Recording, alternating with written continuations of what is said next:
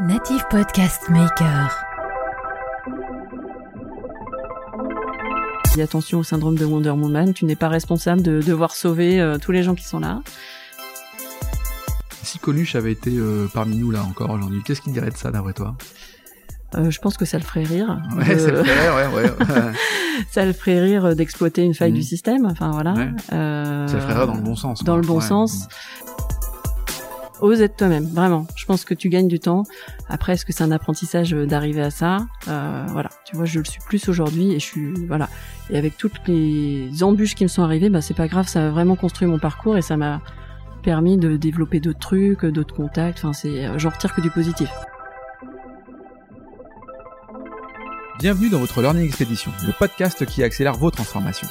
Tel un voyage apprenant, nous allons découvrir ensemble des histoires d'entreprise, des leaders inspirants, des hommes et des femmes précurseurs ou tout simplement passionnés dans leur domaine. S'inspirer des meilleures pratiques va assurément accélérer vos transformations, et comme il n'est pas toujours nécessaire d'aller bien loin pour trouver des pépites, les Hauts-de-France sont mon terrain de jeu. Je m'appelle Laurent Stock et je vous souhaite la bienvenue dans votre Learning Expedition un peu spéciale, je vous l'accorde. Bien, bah bonjour tout le monde, j'espère que vous allez bien. Euh, je voudrais aujourd'hui vous partager quelques chiffres, non pas pour euh, casser l'ambiance, mais simplement pour installer notre épisode du jour. Alors ces chiffres, ce sont 150 200 abris, plus de 50% de sans domicile en seulement 10 ans, 6 appels sur 10 auprès du 115 sans solution, et enfin 3 millions de logements vacants. Alors ça remet bien le contexte et surtout ça permet de présenter Delphine Barthes, qui avec une mécanique euh, finalement assez simple, a trouvé une solution pour faire sa part, comme on dit. Salut Delphine. Bonjour Laurent. Bon, comment ça va? Bah très bien, merci. Bon, je suis ravi d'être avec toi. T'as mis un peu de temps à, me répondre, justement, on y viendra là-dessus. Euh, non pas parce que tu voulais pas, mais euh, on y reviendra. Donc c'est c'est plutôt sympa de m'accueillir, je suis, je suis très heureux. Alors, Delphine, on se connaît pas bien, euh, mais on s'est quand même rencontrés lors d'une session de formation, et puis les réseaux sociaux, ils sont, ils sont là aussi pour, pour se découvrir un, un peu plus, et, et, et nous avons, je crois, en tout cas, je- j'espère, plutôt bien accroché. Alors peut-être euh, finalement parce que le degré de conviction que tu dégages dans ton projet euh, me parle et, et- et j'aime les, les, les gens qui ont, et qui ont, qui ont de la conviction. Voilà, c'est, c'est, c'est, je, je voulais te le dire. Alors Merci. pour, pour mieux te connaître quand même euh, et aussi euh, te présenter auprès de celles et ceux qui, qui nous écoutent, ce que je te propose Delphine, bah, c'est que tu te présentes à nous en fait. Ok. Euh, donc je m'appelle Delphine Barthes, j'ai 39 ans. Ouais. Je suis maman de deux petites filles de 5 et 9 ans. Ouais. Je suis lilloise. Alors euh, je suis entrepreneur depuis euh, bientôt 5 ans. Et sinon j'ai un parcours euh, commercial. Alors moi j'ai commencé à travailler Ça à- se ressent. Avant mes 16 ans. Ouais. Ah, t'as bossé avant tes 16 ans? Avant mes 16 ans, on empruntait le, enfin voilà, c'est ma sœur qui mettait son nom et c'est moi qui, euh, qui bossais. et puis mon premier job, et je, et ça, et ça me tient à cœur, je, j'étais vendeuse à la friterie du LOSC. Allez. Ouais. Ah C'était ouais. le seul job accessible quand j'étais jeune. Qui c'est qui tenait euh, la friterie? C'était euh, friterie lançoise, non? Non? Non, c'est pas je me souviens plus du nom. Ah, donc t'as fait ouais, des frites. C'est sympa. Ah, T'es une Bonne vraie, ambiance. une vraie Voilà. Donc j'ai toujours bossé dans le commerce ou Ouais. dans le commercial. Avec euh, alors après école de commerce, Ouais. euh, une envie au départ de faire ingénieur en télécom et euh, se rendre compte qu'en fait non, c'est pas la technique qui m'intéresse, c'est à la rigueur la commercialiser. Ouais. Voilà. Et puis un parcours euh, grande distribution, chef de rayon, Mhm. euh, chez Auchan, mais pas ici, euh, en Auvergne, à Clermont-Ferrand, découverte d'une ville géniale. Mhm. Je vous conseille d'aller y faire un tour. C'est vrai Une mixité sociale top. Clermont-Ferrand, c'est la deuxième communauté portugaise de France, et du coup, ça apporte vraiment une, une mixité, une chaleur, une ouverture qui est euh, presque comme à Lille. C'est vrai. Donc euh, c'est top. Bon, je savais pas qu'il y avait une communauté forte de portugais à, à Clermont-Ferrand. Si si, je me suis régalée euh, au niveau culinaire. c'est ouais. Voilà. Ouais, c'est cool. Donc, euh, voilà, et un pareil, un parcours commercial euh, euh, B2B, voire B2B2C dans les télécoms, assurances, euh, euh, services aux entreprises, avantages RH, conseils, recrutement, beaucoup de beaucoup de domaines Ouais. euh, euh, pour finalement euh, toujours être, euh, enfin, être jamais complètement satisfaite hein, et avoir toujours envie de plus. C'est marrant, euh, c'est ça, se- ça se ressent et, et là encore, j'ai le sentiment qu'on a ces points communs là, Mm. d'aller toujours un peu Touche plus, à tout, un peu plus. touche à tout et vouloir un peu plus, et peut-être jamais satisfait de ce que l'on a pour aller un peu plus loin. Parce que ça, c'est une- l'une de mes Ouais, caractéristiques. Je sais pas si c'est la même aussi euh, pour toi, mais mais ça se ressent. Voilà. Je t'ai coupé, pardon. Non, mais je t'en prie. Euh, voilà. Après, la vie euh, professionnelle fait que euh, j'ai des employeurs qui n'ont pas apprécié que je devienne maman. Et Allez. donc ça s'est terminé mal. Euh, et suite à ça, euh, je me suis remise en question, je me suis reformée, etc. Et euh, et après un job commercial où, où je m'éclatais pas, mais par contre j'avais un super euh, super équipe, super manager, super patron, on peut les citer, c'est euh, Credit Safe Damien Barthélémy. Ouais. Ah oui, ça c'est Top. c'est l'école. Ils m'ont embauché enceinte hein, C'est l'école. pour ma deuxième euh, voilà ma deuxième Alors attends, fille. Credit Safe quand même pour euh, c'est un peu l'américaine quand même. Hein. Ouais, tout à fait, Plateau, tout à fait. À la Google, à la musique, Google. gong, gong, cloche Ouais. quand il y a une vente qui est faite. c'est ça, Les gars ils sont debout complètement. euh, et en fait avec euh, différentes cellules, grands comptes, euh, comptes, euh, Ouais. petits comptes, je sais pas si on peut les appeler comme ça, mais c'est un ouais c'est à Et il y a un l'américaine, état d'esprit par contre vraiment euh, vraiment positif, vraiment bienveillant. Euh, moi je te dis quand ils m'ont recruté, je leur ai annoncé juste après, enfin avant de rentrer dans la boîte que j'étais enceinte et ils m'ont dit bah ok cool, on va te former et comme ça quand tu reviens après ton congé, congé mat, tu seras au top quoi. C'est hyper formateur parce qu'en plus de Ouais. ça, tu, tu, tu, tu fais de l'appel, tu y Ouais. vas, tu, tu dois faire passer ta conviction dans. C'est ça, moi j'étais sur voix. la fidélisation au grand compte Ouais. et euh, bon, je me suis pas euh, enfin je me suis pas éclaté le job était sympa, en plus il y avait Mhm. beaucoup de déplacements, j'aime bien. Mais par contre, euh, je voulais plus. Donc j'en ai discuté avec eux pour faire plus dans la boîte, c'était pas le moment mais on dit oui mais pas tout de suite. Donc j'ai dit bon bah je, je pars et j'entreprends et j'ai Quelle année ça? On est, on est 2016. Quand? 2016, ok. Et je me suis lancée sur un premier euh, projet entrepreneurial et grâce à mon mari. Euh, pourquoi? Euh, Parce que il y a un truc qui m'énervait, c'est que je suis toujours curieuse, euh, Mhm. innovation, tout ça. J'écoute les revues de presse, tout ça. Quelqu'un qui dit faire une innovation pour les euh, personnes âgées, pour leur sécurité, en fait, euh, rien du tout son innovation.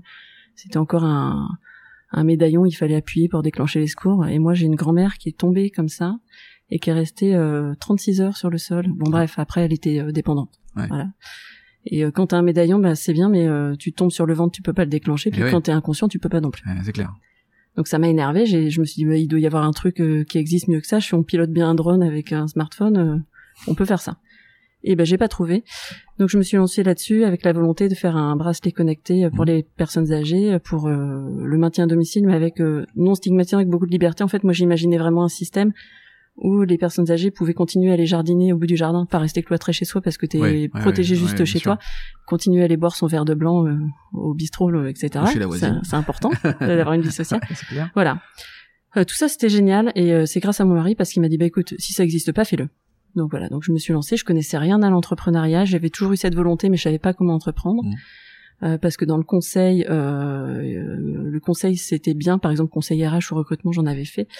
Mais quand tu produis l'émission, euh, t'es pas en train de développer au niveau commercial inversement, donc tu t'arrêtes jamais. Ah, tu Et t'arrêtes j'avais jamais. plus envie, vu que j'avais une vie de famille, j'avais plus envie de ça. Mhm. Alors après, finalement, en tant qu'entrepreneur, tu t'arrêtes jamais non plus, mais bon, Ton mari était en- entrepreneur ou Pas pas? du tout. Pas du tout. pas du tout. Dit, vas-y, fais-le, toi.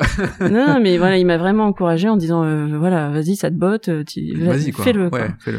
Et euh, donc c'était top.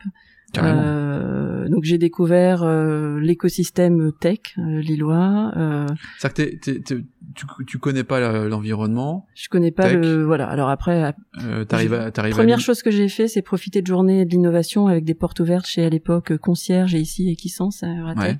pour voir un peu comment ça se passait sur les objets connectés, etc. Me renseigner, j'y connaissais vraiment rien.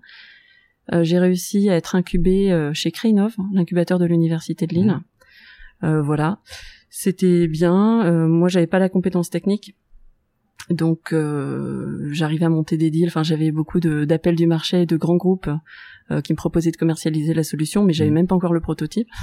C'est pas mal, c'est pas mal dans ce sens-là, mais après, Oui. faut, faut délivrer, quoi. Après, faut pareil. délivrer. et justement, et, euh, et c'est là que ça a bugué euh, parce que euh, j'ai été bloqué par le côté technique. Ouais. J'ai voulu faire développer un prototype avec un bureau d'études euh, issu d'un labo de recherche ici, et enfin pas ici, euh, Euratech, ici sur la métropole lilloise. Mhm. Et en fait, ça s'est jamais fait parce que j'étais venu, j'avais déjà travaillé en amont avec des techniciens, des consultants pour faire un cahier des charges fonctionnel. Et euh, à chaque fois que j'arrivais, on me, pour le proto, on me dit ah ben non mais on a revu tout votre truc, ce que vous nous aviez proposé ça va pas. Limite on me proposait des chaussettes connectées quoi. D'accord. Alors ce qui était peut-être bien, mais c'est peut-être pas ce que je C'était pas le demandais. projet que tu voulais, quoi. pas- Ouais, voilà. ouais, ouais. Donc je me suis épuisée comme ça, j'avais plus d'énergie et, euh, et moi il y a un truc qui est horrible, c'est quand je me sens pas utile. Enfin franchement, euh, je suis au fond du trou. voilà. Donc et j'ai été retrouver de l'énergie euh, et on en vient finalement à, à ce que je fais aujourd'hui. Ouais, ce qui est pas mal finalement, c'est-à-dire que d'un d'une situation qu'on pourrait peut-être dire un, un échec, enfin je sais pas si on peut l'exprimer Ah bah, comme ça. sur le coup tu le vis pas Ouais, bien, c'est clair. bien, mais mais en fait, euh, j'essaye tu- toujours de transformer en positif. Bah, Faut toujours qu'il y ait un truc positif en bah, bien ressorte. sûr, quoi. bien sûr. Et ça rend Et, plus euh, fort finalement quoi. Ouais, ouais, mais après sur le coup tu. Ton mari t'a dit quoi là? T'as dit bon, Euh, Non, mais lui il me disait mais euh, au contraire. Donc je suis allée faire du bénévolat sur un camp de migrants. C'était la première fois que je faisais ça. de l'humanitaire. C'est ça qui m'a permis de retrouver de l'énergie en me sentant utile, tu vois, d'une autre manière. Attends, parce que euh, entre commercial, puis euh, Credit Safe, et puis euh, ton projet entrepreneurial, Ouais. et puis le camp de migrants, il y a, il y, a, il y a quand même une, une philosophie globale, quoi. T'étais certainement déjà assez sensible à cette cause-là. Complètement. Euh, moi, j'étais déjà, enfin, bouleversée. Moi, le, enfin, l'injustice sociale, etc. C'est quelque chose qui me bouleverse encore, enfin, plus quand ça concerne les familles, les enfants, forcément. Mais même, c'est toujours, je me suis toujours dit, enfin, ouais, euh, dès que je pouvais faire quelque chose, je suis jamais rentrée dans des assos parce que c'est un milieu que je connaissais pas et, Mm. et j'étais assez déçue euh, quand j'étais jeune. J'avais essayé de m'impliquer. On m'avait dit, euh, bah, on n'a pas besoin de ton temps, mais par contre, si t'as de l'argent, on est ok. Ah ouais, pas mal. Donc, euh, j'avais fait une croix complètement sur le bénévolat. Et euh, mais oui, sinon euh, chaque année euh, j'étais volontaire. Enfin, j'allais de moi-même euh, faire les collectes de la banque alimentaire, ce genre de choses. euh, voilà, sans sans faire partie d'une nation. quoi. Donc là, tu vas dans un camp de migrants. C'est ça. Quelle année, là? On est en 2017. Deux- D'ailleurs, euh, la première fois. Alors c'était au départ les gens collectaient des denrées alimentaires. Tu vas à Calais? Enfin, Non, non, à Lille. À Lille, À Lille, Ouais, à Lille Ok. Saint-Sauveur. Et la première fois, je me suis défilée. Jusqu'au dernier moment, j'ai trouvé toutes les excuses pour pas y aller parce que je me disais que ça allait me bouleverser. Ah oui, c'était pas la peur, c'était plutôt le Euh, fait de dire dit, euh, il j'accueille la... Ouais, ouais, ça va changer Hmm. ma vie. Ouais. Bon, j'y suis retournée le lendemain quand même, Ouais, ouais. voilà. Et effectivement, ça a changé ma vie. Ça a changé ta vie. Ça, a changé, ta vie. vie. Ouais, complètement. T'as Euh, quoi? Ta, ta vie, ta, ta façon de voir les choses forcément, enfin, je suppose. Mais quand, quand tu dis ça a changé ta vie parce que du coup, euh, t'as eu le déclic et le projet entrepreneurial s'est mis face à toi? Euh, pas tout à fait. Ça s'est fait en plusieurs temps. Euh, bah, ça a changé ma vie déjà en fait quand t'es confronté. Quand tu fais une collecte alimentaire, euh, Mm. c'est pas pareil que quand tu es sur un camp où tu vois des familles qui vivent sous une tente, quoi, Ouais, avec ouais. des gamins et tout. Mm. Euh, Ça déchire le cœur. Ouais.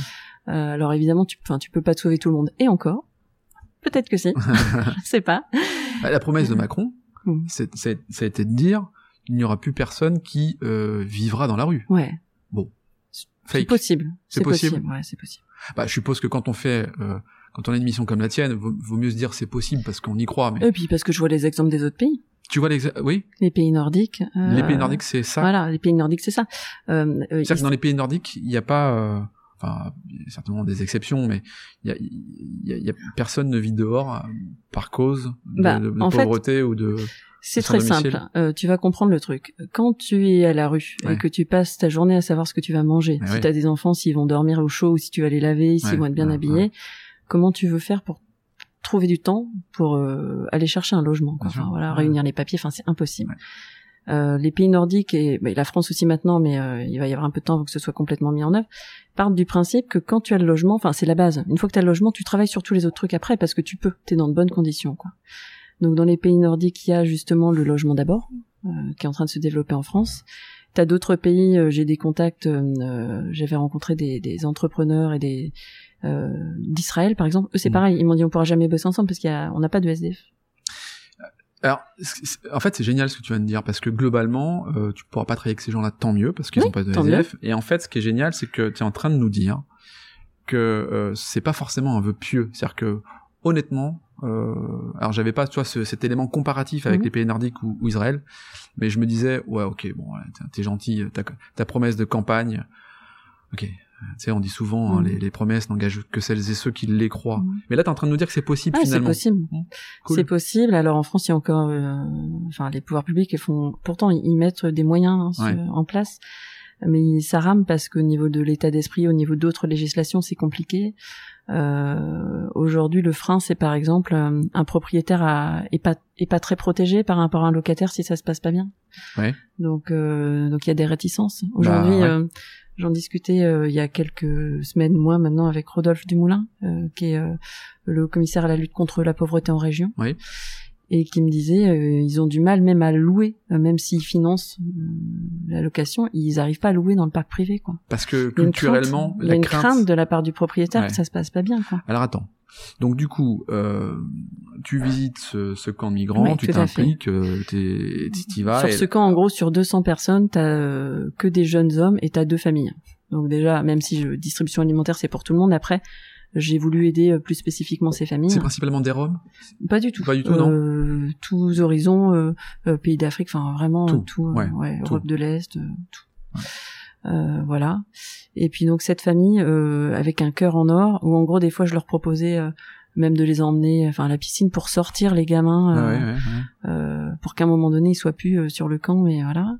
Et ils pouvaient jamais euh, parce que ils étaient euh, bah non on peut pas parce que là on est en train de participer à une collecte alimentaire en fait ils étaient euh, bénévoles pour euh, des gens plus dans le besoin que tu vois D'accord, ok. là ok tu fais ok euh, d'accord bon,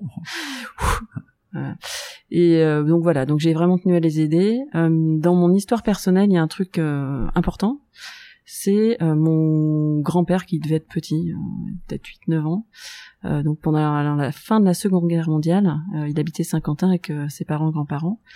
Et ils ont fui Saint-Quentin vers la Corrèze euh, Mhm. parce qu'ils ont entendu que les Allemands allaient envahir la ville. Ils avaient envahi d'autres villes où apparemment ils avaient- il y avait eu des exactions. Donc euh, euh, ils sont de confession catholique, mais ils ont eu peur. Ils se sont dit on, on s'en va, on prend tout, on s'en va.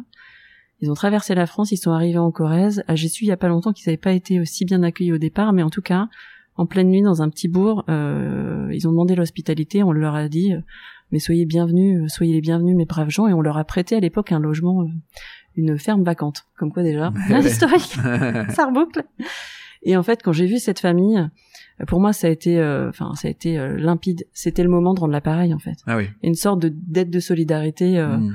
euh, dans ma famille. Je me suis dit, mais oui, en fait, euh, moi, de ma famille a eu la chance d'être aidée il y a 50, 60 ans. Euh, Rendons, voilà. euh, rendons Pourquoi je le l'appareil, ferais pas quoi. Ouais, c'est ça. Mm, ouais.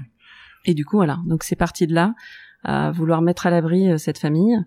Alors j'ai trouvé plein de plans. Enfin, je mobilisais tout mon réseau, euh, des affiches dans les écoles, ce que tu veux. C'était top. Et finalement, au bout d'un moment, mes parents m'ont dit bon, et, euh, écoute, arrête de chercher. euh, Tu sais très bien qu'on a un, qu'on a un appartement qui est vide là. voilà, arrête de chercher. par contre, ouais, j'avais, en fait, j'avais attendu qu'ils me proposent. Ça, c'est le début de l'histoire. C'est le début de l'histoire. Ah ouais, excellent. Et par contre, ils m'ont dit, par contre, déconne pas, il faut encadrer tout ça. Euh, nous, il faut qu'on puisse retrouver notre appartement quand Nickel, on en aura quoi. besoin Ouais. et en bon état. Mm. Et si ça se passe mal, faut que ça se passe bien, quoi. Ok, t'as pas la pression. et donc, je me suis plongée. euh, Ça, c'est ton, c'est ton POC. Ouais, c'est mon POC vraiment. Et, euh, et du coup, euh, c'est de là que c'est parti parce qu'on peut pas faire un bail gratuit, ça existe pas. Un bail à un euro, tu peux pas. c'est-à-dire que tu peux pas, tu peux pas offrir le, le, Alors en tout cas, sinon ça. tu pourrais l'offrir, mais tu peux pas mettre zéro euro ouais, de loyer. Ouais, ok. Euh, un bail à un Tu montant symbolique quoi. à un euro, tu peux pas non plus parce qu'après les impôts pourraient te dire mais vous seriez pas un marchand de sommeil qui perçoit au black. D'accord, ok, ouais. c'est pas sûr, mais il existe ce risque. Toi, tu parlais de, de d'état d'esprit de culture. Ouais, Ça va aussi, Aussi. euh, tu vois, dans ces. voilà. Et donc le j'ai enfin je me suis plongée euh, euh, ça a été vite en fait hein, parce que moi quand je fais les trucs euh, du coup je me plonge à fond. donc je pense que ça m'a pris une demi-journée à Ouais. trouver euh, euh, comment faire et à mettre en place un nouveau contrat qui est un contrat de prêt de logement. Et donc, c'est ça qui est révolutionnaire dans ton idée parce que Ouais. ça n'existait pas auparavant. Alors dans le droit commun, il y a un contrat de prêt d'usage. Ouais. que j'ai utilisé et par mimétisme voilà j'ai fait j'ai bricolé ça après je l'ai montré euh, À un juriste, et compagnie voilà qui t'a dit bingo, voilà quoi. et il m'a dit oui c'est enfin c'est clean Euh, la première version du contrat clairement euh, après enfin elle a beaucoup évolué parce qu'on on- finalement on retirait des droits aux occupants par Ouais. rapport à un locataire classique mais euh, oui ça permettait de protéger euh, d'encadrer et euh, voilà et aussi de enfin de d'ailleurs que les occupants aient eux aussi un document qui permette de dire euh, on est en règle on habite là Et ouais. c'était génial parce qu'ils ont eu un, un justificatif de domicile, donc qui dit justificatif de domicile, et après ils ont ouvert le, enfin le compteur EDF. Euh, bah après ils ont pu, on a été leur ouvrir un compte bancaire classique. Ouais, c'est ça. Enfin, tu Alors, vois, tout a découlé ouais, de là, ça. quoi. Donc, t'as un logement. Ils ont pu prendre un abonnement mobile au lieu voilà. de prendre un truc Et- prépayé qui ouais. coûte une fortune, Ouais, c'est ça. etc. Ils ont pu euh, avoir une, enfin une vie normale, quoi, pas précaire. Le logement, c'est le démarrage de tout, c'est le début de tout. Ouais, c'est ça. C'est le début de tout. C'est, même pas l'emploi. Parce qu'il y a des il y a des, il y a des travailleurs pauvres qui vivent dans leur, qui vivent dans leur voiture, bah, quoi, tu pour vois. maintenir son job quand tu es dans une voiture. En plus, c'est hyper stigmatisant si t'es, euh, euh, si t'as pas d'adresse et que tu as euh, une domiciliation euh, Ouais. à la mairie ou à la Croix-Rouge, etc. Ouais, Enfin, ouais, ça, ça peut être stigmatisant, quoi. Donc c'est pas évident de bosser quand tu quand tu sais pas où bien dormir, quoi. Donc tu sais la- pas où demain tu dormiras. Là, c'est la révélation. Ouais. Et donc, euh... Mais j'étais toujours sur mon premier projet, ah, Smart Alert, à l'époque. ah oui, donc Ah, je continue à lutter, moi, tu sais, je suis un peu têtue. même, rien. je lâche pas. Et euh, mais par contre, je me dis tiens, j'ai un outil, euh, donc je suis allée voir l'association qui coordonnait toutes les actions sur le camp de migrants Mhm. parce que je les avais vus, ils étaient super, enfin juste, euh, ils arrivaient à animer tout ça. Et je leur dis j'ai un outil, ça serait dommage de faire que pour une famille, quoi. Et donc ils m'ont dit ouais super tout ça. Et ils ont réussi à réunir euh, autour de moi une équipe projet Ouais. euh, où finalement, au bout de quelques semaines, j'étais le facteur limitant. Quoi. J'étais la seule à pas être euh, sur le projet. Quoi. D'accord, ok. Bon, donc les mecs au taquet, quoi. Voilà, euh, voilà. Mon idée à l'époque, je leur avais dit, mais moi, je vous confie euh, cet outil à condition que ce soit diffusable à tout le monde, donc en ligne. Alors, attends, quand tu parles d'outils, juste précise-nous quand même, parce que Alors, il y a le contrat en fait de prêt de logement tout C'était ça, seul. l'outil, ouais, voilà, ça, ouais. ça suffit pas parce qu'un document euh, Word, euh, tu fais deux modifs, il est plus contractuel. oui, bien quoi. sûr, ouais. Donc pour moi, je voulais vraiment faire un formulaire en ligne, euh, etc. ouais. Voilà, euh, un outil justement accessible à toutes les assos qui Mm. voilà. C'est parti de là. Et au bout d'un moment, j'ai dit bon, euh, de toute façon, je j'avais plus d'énergie sur l'autre projet. Clairement, ce qui me faisait plus que vibrer, euh, c'était ça. Ouais, ouais. Je passais beaucoup de temps sur le camp ou dans les assos à aider. Euh, voilà. D'ailleurs, j'ai le président de l'association donc l'île de solidarité Ben qui m'a dit attention au syndrome de Wonder Woman. Tu n'es pas responsable de Ouais. devoir sauver euh, tous Ouais. les gens qui sont là. Et c'est souvent le voilà. syndrome de Wonder Ouais. Woman, je connaissais pas Ah, moi non plus. voilà. Et il avait raison. À un moment donné, faut prendre du recul Ouais, et ouais. te dire que tu fais ta part. Enfin, c'est bien. Tu te dis que c'est jamais suffisant, mais Ouais, c'est ce que au début. Ouais, tu fais ta ça. part, quoi. Ouais. Ouais. Tu peux pas tout faire. C'est ça. Mm. Et puis euh, voilà, à un moment donné, moi j'ai dit bon, ok, je fais la seule condition, c'est moi je suis pas du tout du monde associatif, je veux pas vivre de subventions, euh, je suis finalement un pur produit business. Mhm. Donc je fais si on trouve un modèle économique, go. Même un début de modèle, on creusera. Ce qui est génial, c'est que tu es en train de me dire que tu fais du social et que tu fais du business et que Ouais. tout ça n'est pas incompatible. Au contraire, au contraire, Ouais, au contraire. C'est hyper important que ce soit du business. Euh, voilà. Et on a trouvé un début de modèle économique qui était justement sur euh, valoriser l'impact social, euh, valoriser les économies que je faisais faire euh, au gouvernement. Ouais, c'est du business à impact. Parce Voilà. que tu, vois, le business, parfois, on pourrait l'interpréter plutôt comme quelque chose de, de, de, mé- de méfiant, quoi. Ouais. Euh, En fait, tu fais pas du business sur le dos de la pauvreté, c'est ça que je veux dire. Alors il y en a qui disent que si, Oui, mais, mais- j'assume. mais ouais. Il faut bien, euh, à la Bien rigueur, sûr. je préfère euh, ça et que ça aide. Mais oui, clairement. Tant mieux. Ouais, clairement. Et euh, voilà, donc ça c'était le début. Euh, Aujourd'hui, le modèle, il est pas que sur le que sur l'impact. Hein. Il est aussi euh, euh, donc le modèle a beaucoup évolué forcément. Euh, je suis rentrée à Euratech, etc. Euh, ça a commencé à bien prendre.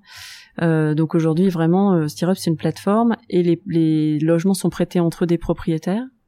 Alors ça peut aussi être des pros de l'immobilier ou des propriétaires qui ont beaucoup de patrimoine et dont du patrimoine vacant. Alors attends, ouais. Voilà. Donc, stirrup, euh, ce qui signifie euh, étrier. Étrier pour mettre le pied à Le- Le pied à l'étrier. l'étrier. Alors, historiquement, c'était le nom de code pour euh, euh, présenter le projet Euratech. D'accord. De quoi? Étrier ou stirrup Stirrup. Ça, donc, t'as gardé en fait le. Voilà. Et puis, euh, j'ai eu la chance d'avoir de la médiatisation euh, assez rapidement, rapidement, ouais. avec un référencement naturel, etc. Et du coup, bah, je l'ai gardé. Après, si un jour faut le changer, je le changerai. Voilà. Il est resté. Euh, Ouais, voilà. c'est pas mal. Ça va. Donc du coup pour bien comprendre en fait ton ton offre, c'est que globalement tu dis bon, euh, je disais euh, 3 millions de logements vacants en Mhm. France qui qui sont là. Euh, en Alors, plus pas de tous, ça, les euh, propriétaires. on va dire qu'il y en a un tiers qui serait mobilisable. Parce Ouais. qu'il y en a en mauvais état, il y en Puis a... t'as les propriétaires qui payent en plus de ça une taxe sur des logements vacants, je suppose. Euh, il y en a pas beaucoup qui la payent. Il y en a pas beaucoup qui la En payent. gros, il y a les particuliers qui, justement, les non professionnels ou de l'immobilier qui la payent, et sinon, il y a plein de raisons pour pas la payer. D'accord, ok. Donc toujours est-il qu'il y a euh, donc 3 millions de logements vacants qui sont pour certains euh, euh, acceptables, Mhm. qui sont en peut-être en défrichement, j'en sais rien. Mhm.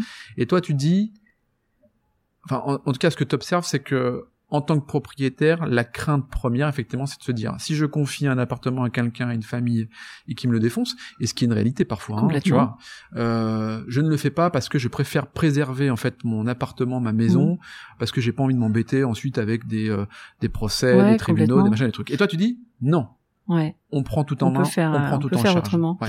Pour illustrer, tu vois, l'appartement de mes parents, il était euh, vacant, ça faisait trois ans. Ouais. Parce qu'ils ont eu des locataires, on va dire, indélicats, qui n'ont pas payé les loyers et qui ont dégradé. Ça, ça arrive ça. hein. Ça arrive régulièrement dans une vie de propriétaire.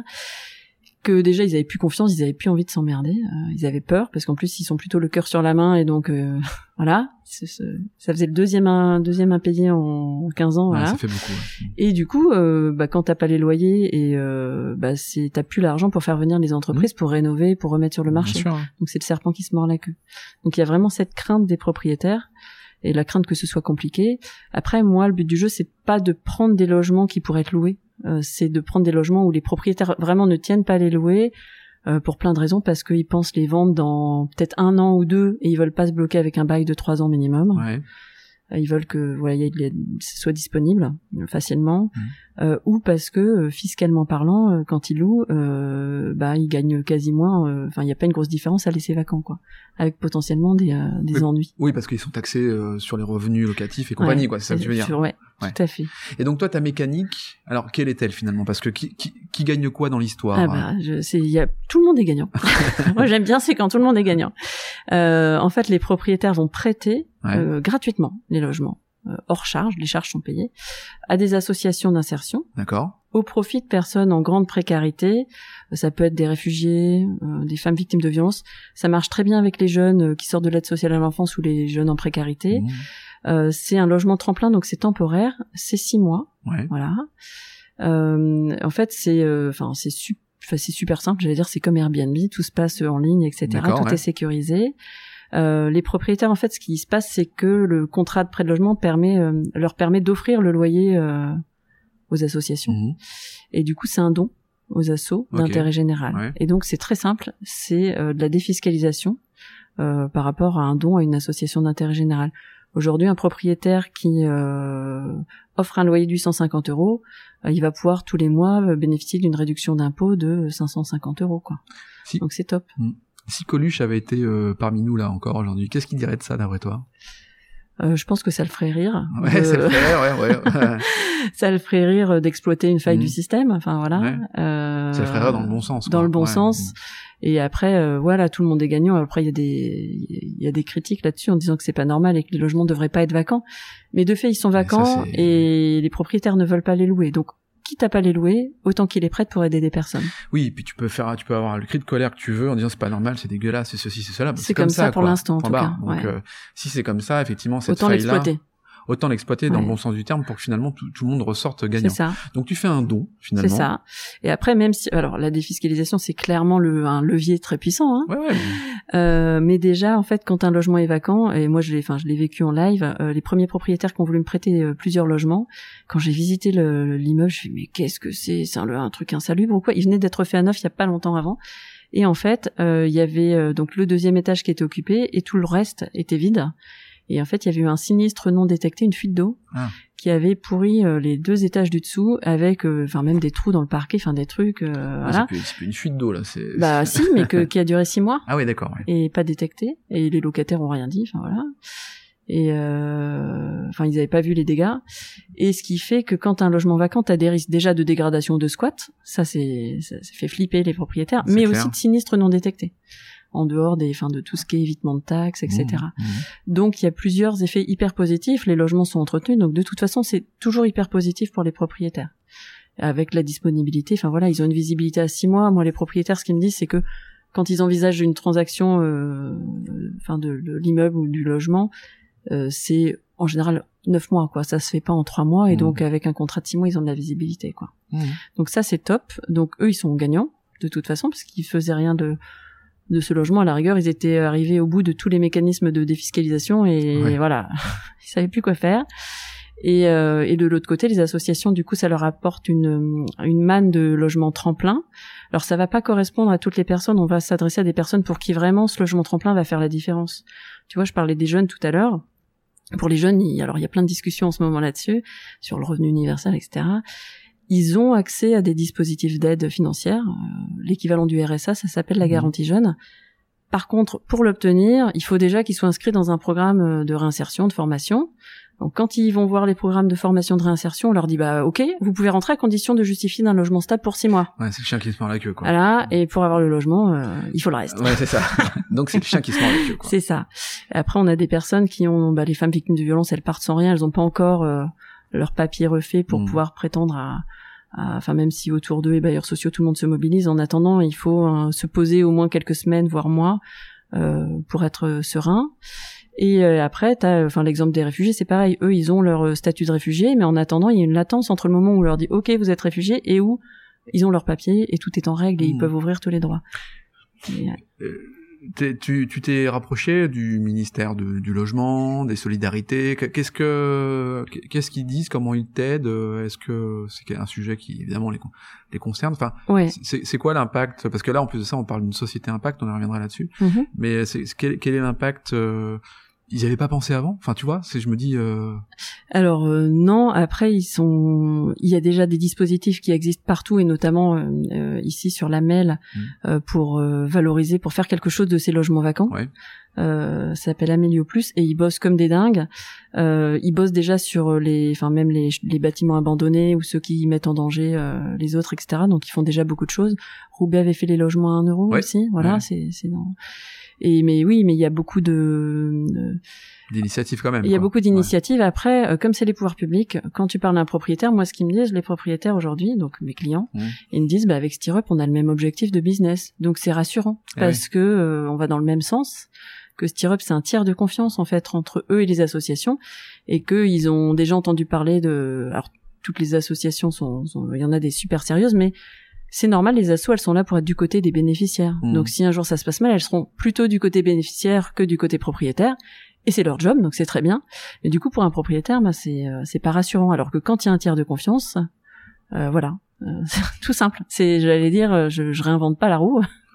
J'utilise des, des, enfin, des mécanismes qui, enfin, qui fonctionnent déjà ailleurs. Oui, et puis, puis, puis, des, puis des bonnes idées, euh, enfin, clairement. Euh, on parlait tout à l'heure d'entreprise à impact. Mmh. Euh, on entend souvent euh, ce terme-là, qui peut être parfois un, terme qui permet d'avoir bonne conscience. Euh, il y en a de plus en plus et c'est compliqué de, de, créer une entreprise à impact? Alors euh, sur le papier c'est pas compliqué. Euh, il y en a beaucoup plus, beaucoup, enfin de plus en plus. Ouais. Dans l'histoire de Stirrup, euh, comme on se connaît pas bien, tu connais pas toute l'histoire de Stirrup. euh, ouais, pour moi ça a été euh, hyper compliqué parce que j'ai croisé sur ma route euh, une société de conseil sur l'innovation sociale et les entreprises à impact. Ouais.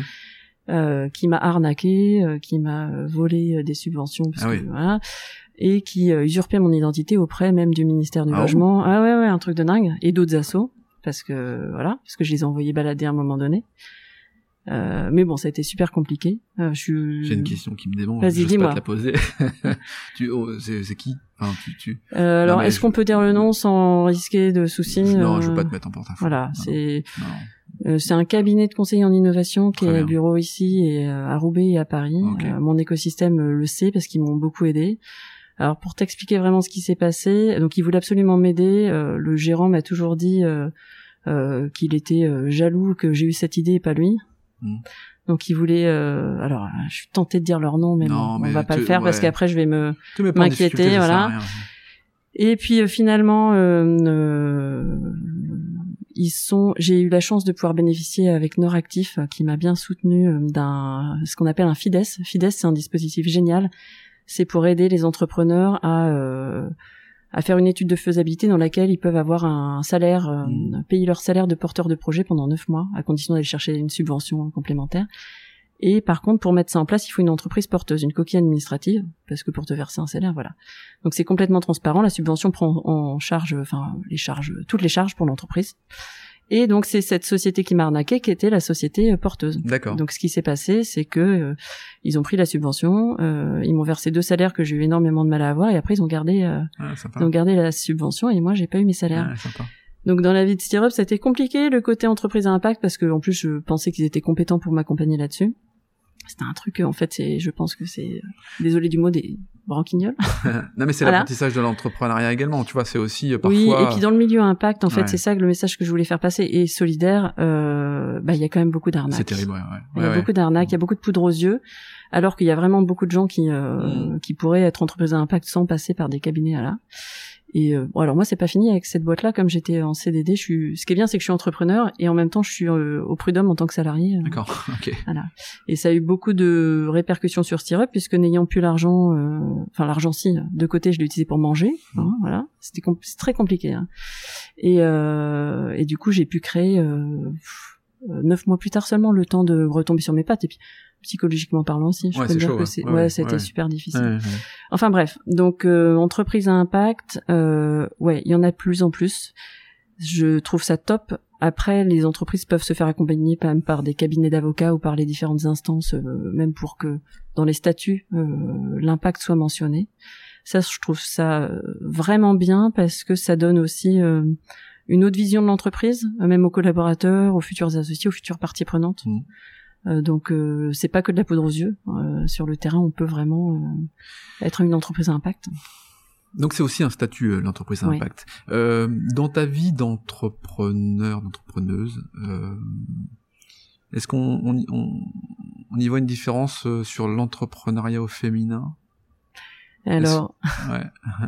je, cette question, je, je réponds souvent en disant euh, oui et non. Moi, je vois l'entrepreneuriat au féminin. Alors, moi, je suis maman, donc euh, Ouais.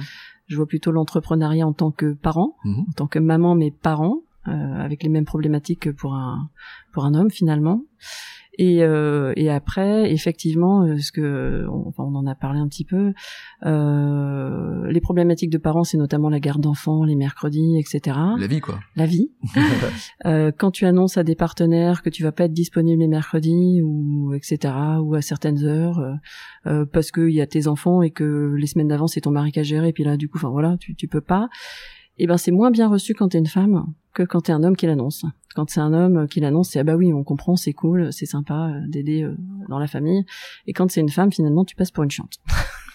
Donc ça il y a une, une a- évolution à faire Ouais, voilà sur l'image et après en tant que femme euh, ça c'est vraiment spécifique aux femmes euh, avec plein d'entrepreneurs on se retrouve sur le fait de se sentir euh, illégitime d'avoir ce fameux sentiment euh, Syndrome de l'imposteur. syndrome de l'imposteur et euh, ce que tu disais en, en préambule effectivement euh, depuis le début je te disais maintenant mais le podcast oui c'est sympa mais je je Oui, parce que, pas. Ouais, parce que oh, je t'ai harcelé. non, je t'ai pas harcelé. non mais t'as bien fait parce mais que je c'est- t'ai- je t'ai c'est- euh, ouais. je t'ai sollicité, tu m'as dit, bah, tu crois? Bah, je dis, bah oui, je suis sûr même. Bah, tu penses? Mm. Bah oui, je j'en suis certain. Et, et en fait, t'as accepté mon invitation et ça me fait très plaisir parce que euh, euh, un, euh, j'allais dire t'es lilloise, non, c'est pas le critère numéro un, mais euh, c'est accessoire quelque part ça. Mhm. Mais surtout, t'as t'as t'as t'as mis en scène finalement euh, un dispositif existant euh, au service finalement d'une cause qui te tient à cœur et, Mhm. et qui qui appelle tes enfin qui sont tes convictions les plus profondes.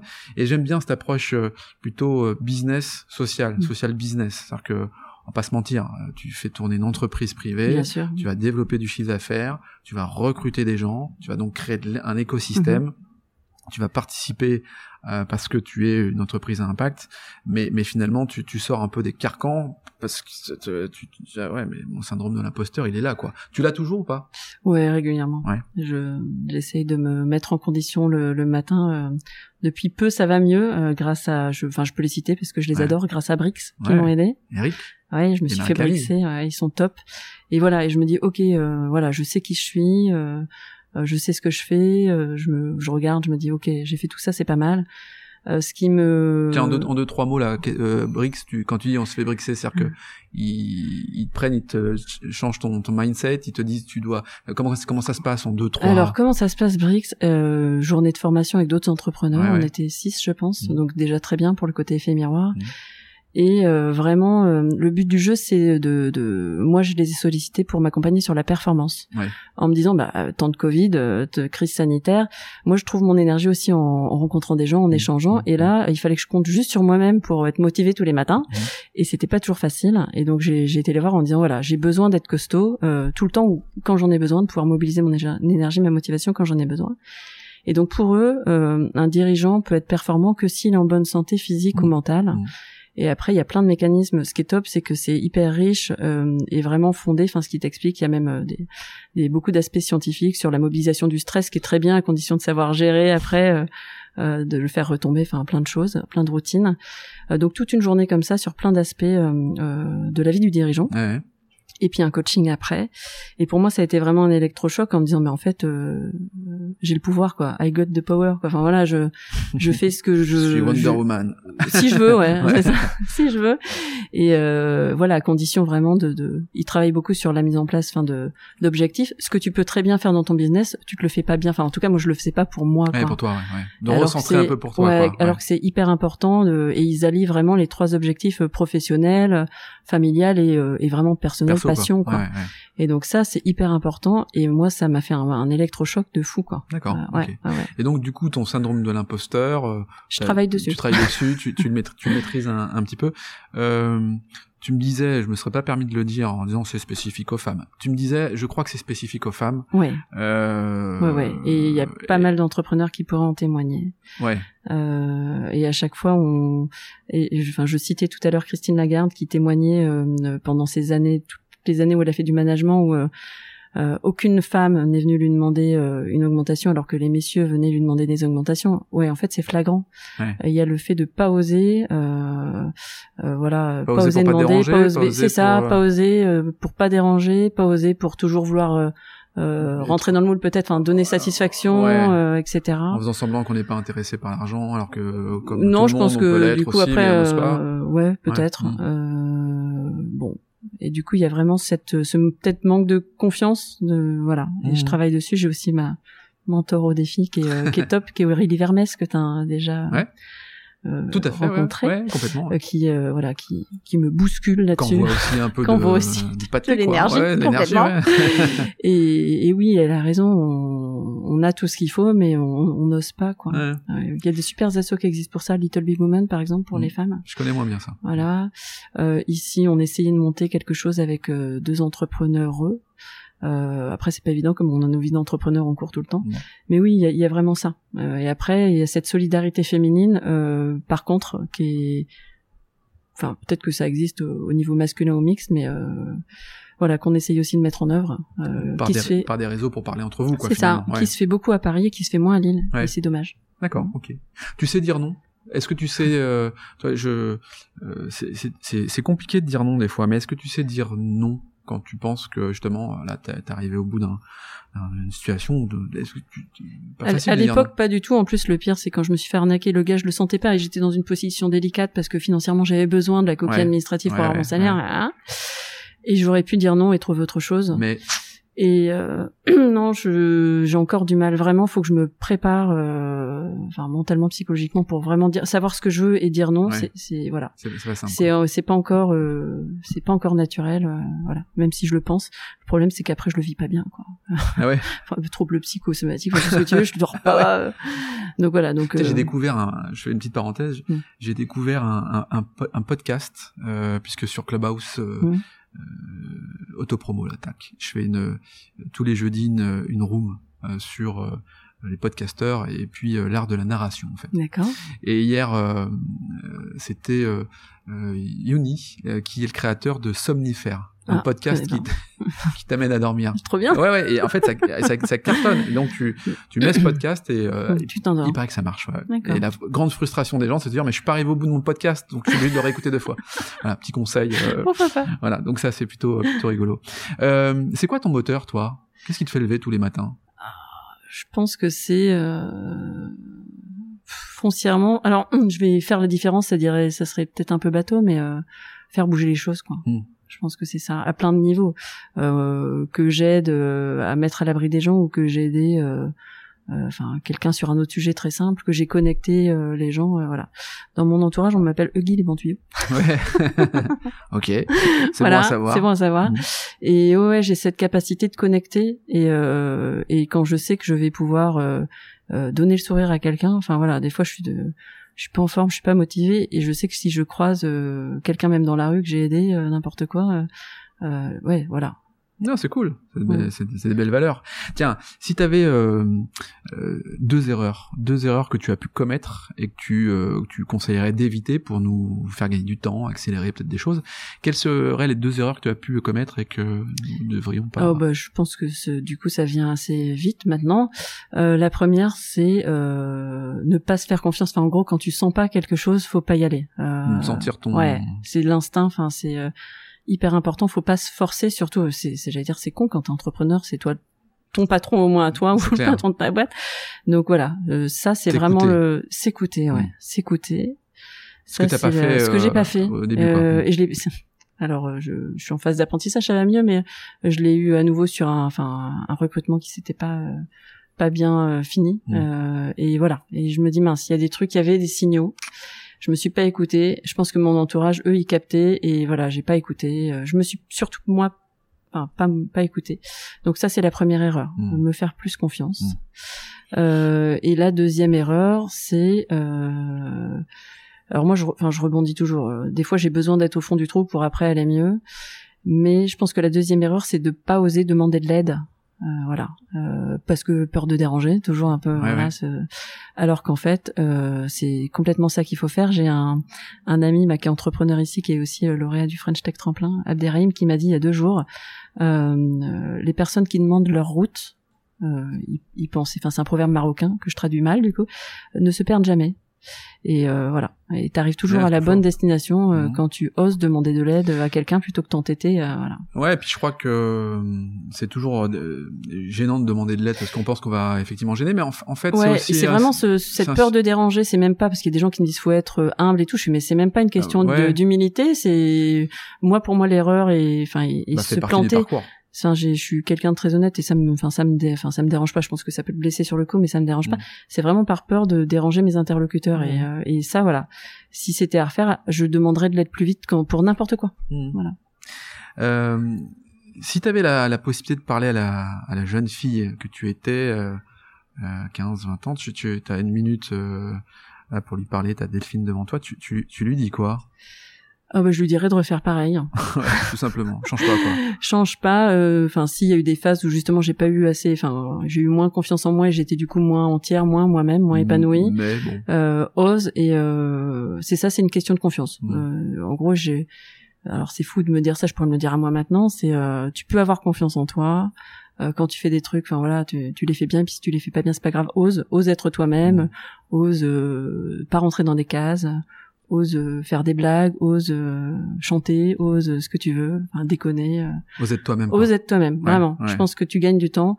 Après, est-ce que c'est un apprentissage euh, d'arriver à ça? Euh, Voilà, tu vois, je le suis plus aujourd'hui et je suis voilà. Et avec toutes les embûches qui me sont arrivées, bah c'est pas grave, ça a vraiment construit mon parcours et ça m'a permis de développer d'autres trucs, d'autres contacts. Enfin, c'est, euh, j'en retire que du positif. Ouais, top. Ouais. top. Euh, on te retrouve euh, sur euh, stirup.fr, Ouais. sti2rup.fr. Mhm. On te retrouve aussi sur les réseaux. Je, je, je sais que tu es très euh, très active sur LinkedIn. Oui, Euh, je suis un enfin, peu active, sur LinkedIn et j'ai- la chance en fait qu'il y ait des, qu'il y ait euh, plein de monde qui adore euh, Stirrup Ouais. et qui certainement m'aime bien aussi et qui euh, qui communique régulièrement pour moi euh, et c'est fou quoi. J'ai des partages de publications, enfin il y a des trucs euh, vraiment euh, je pensais pas et les gens me disent c'est fou à chaque fois que je mets Stirrup dans une publication. euh. Donc mettez Stirrup dans vos Ah publications, donc tu ça booste. tu me conseilles de mettre Stirup à chaque fois que je prends la parole, Ouais, c'est ça C'est ça, c'est ça. Non, non, mais vraiment, il y a, il y a vraiment un, un coup de cœur là sur Stirrup et euh, un engouement. Ouais, ouais. Et donc, je communique peu de moi-même, mais finalement, je suis présente quand même sur les réseaux. Porté par la marque, quoi. La puissance de la marque. Ouais, d'initiative, je pense, ouais, c'est ça. C'est c'est plutôt cool. Bon, très bien. Bah écoute Delphine, on a fait un grand tour. Je suis ravi en tout cas que tu aies voulu participer à, chouette. à la Learning merci, Expedition. merci d'être venu. Eh ben, avec grand plaisir. Euh, merci à toi. Je te dis à très bientôt. Oui. Et puis on se recroise, je ne sais pas quand. Bah quand- ouais, avec grand plaisir. Quand on le pourra.